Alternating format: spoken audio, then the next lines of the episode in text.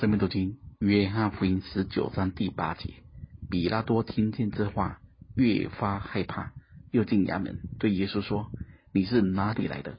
耶稣却不回答。我们先理解一件事：比拉多能够当上巡抚，绝不是省油的灯。他见过很多的大风大浪，而且他的手段残酷。从他跟众人的回应中，我们也看见。他也是很骄傲自恃的人，所以能够叫他害怕的事不会很多。而在这之前，也发生了一件事。马太福音二十七章十九节，正坐堂的时候，他的夫人打发人来说：“这义人的事，你一点不可管，因为我今天在梦中为他受了许多的苦。”这件事非常的奇妙跟特别。这是他在审问耶稣的过程中，他的太太大发人来说的。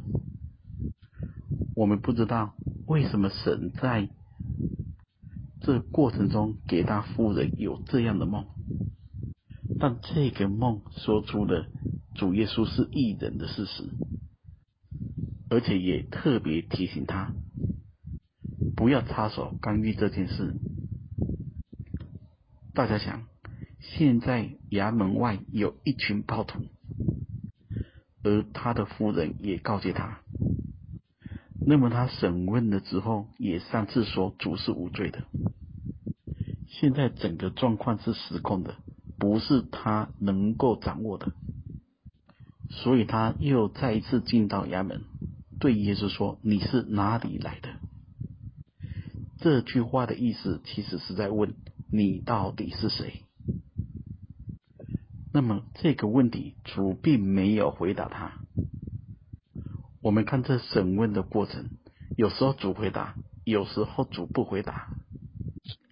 箴言书二十六章第四节中有一句话很有意思，是这样说：不要照愚昧人的愚妄话回答他，恐怕你与他一样。第五节。要照愚昧人的愚妄话回答他，免得他自以为有智慧。主会知道什么时候回答，什么时候不回答。但对我们来讲，我们都要学习。有时候你回答了，他也不会接受；有时候你不回答，他还真是愚妄到不行。所以，这中间的界限是我们寻求过后再去回应。那么，主在这里为什么不回答呢？之前他问主是不是犹太人的王，主回答了。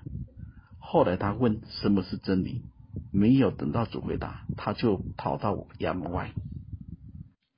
现在他又进来问，你是哪里来的？之前他问主是犹太人的王吗？主那时候跟他回答的是：我的国不属这世界，我的国若属这世界，我的臣仆必要征战，使我不至于被交给犹太人。只是我的国不属这世界。后来主又回答第二个：你说我是王，我为此而生，也为此来到世界，特为给真理做见证。凡属真理的人就听我的话。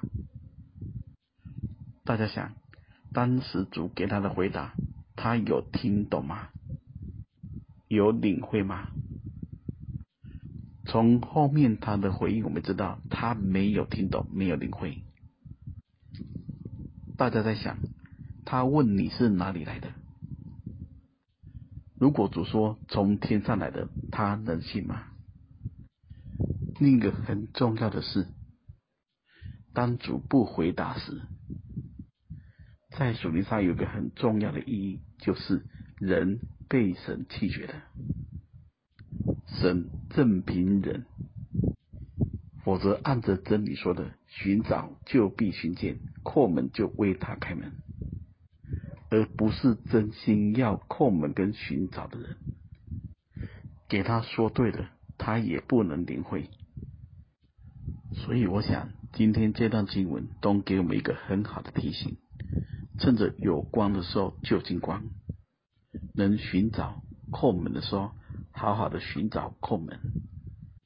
而一个真正蒙恩的人，会一直活在一种神的交通同在里。愿神赐福大家。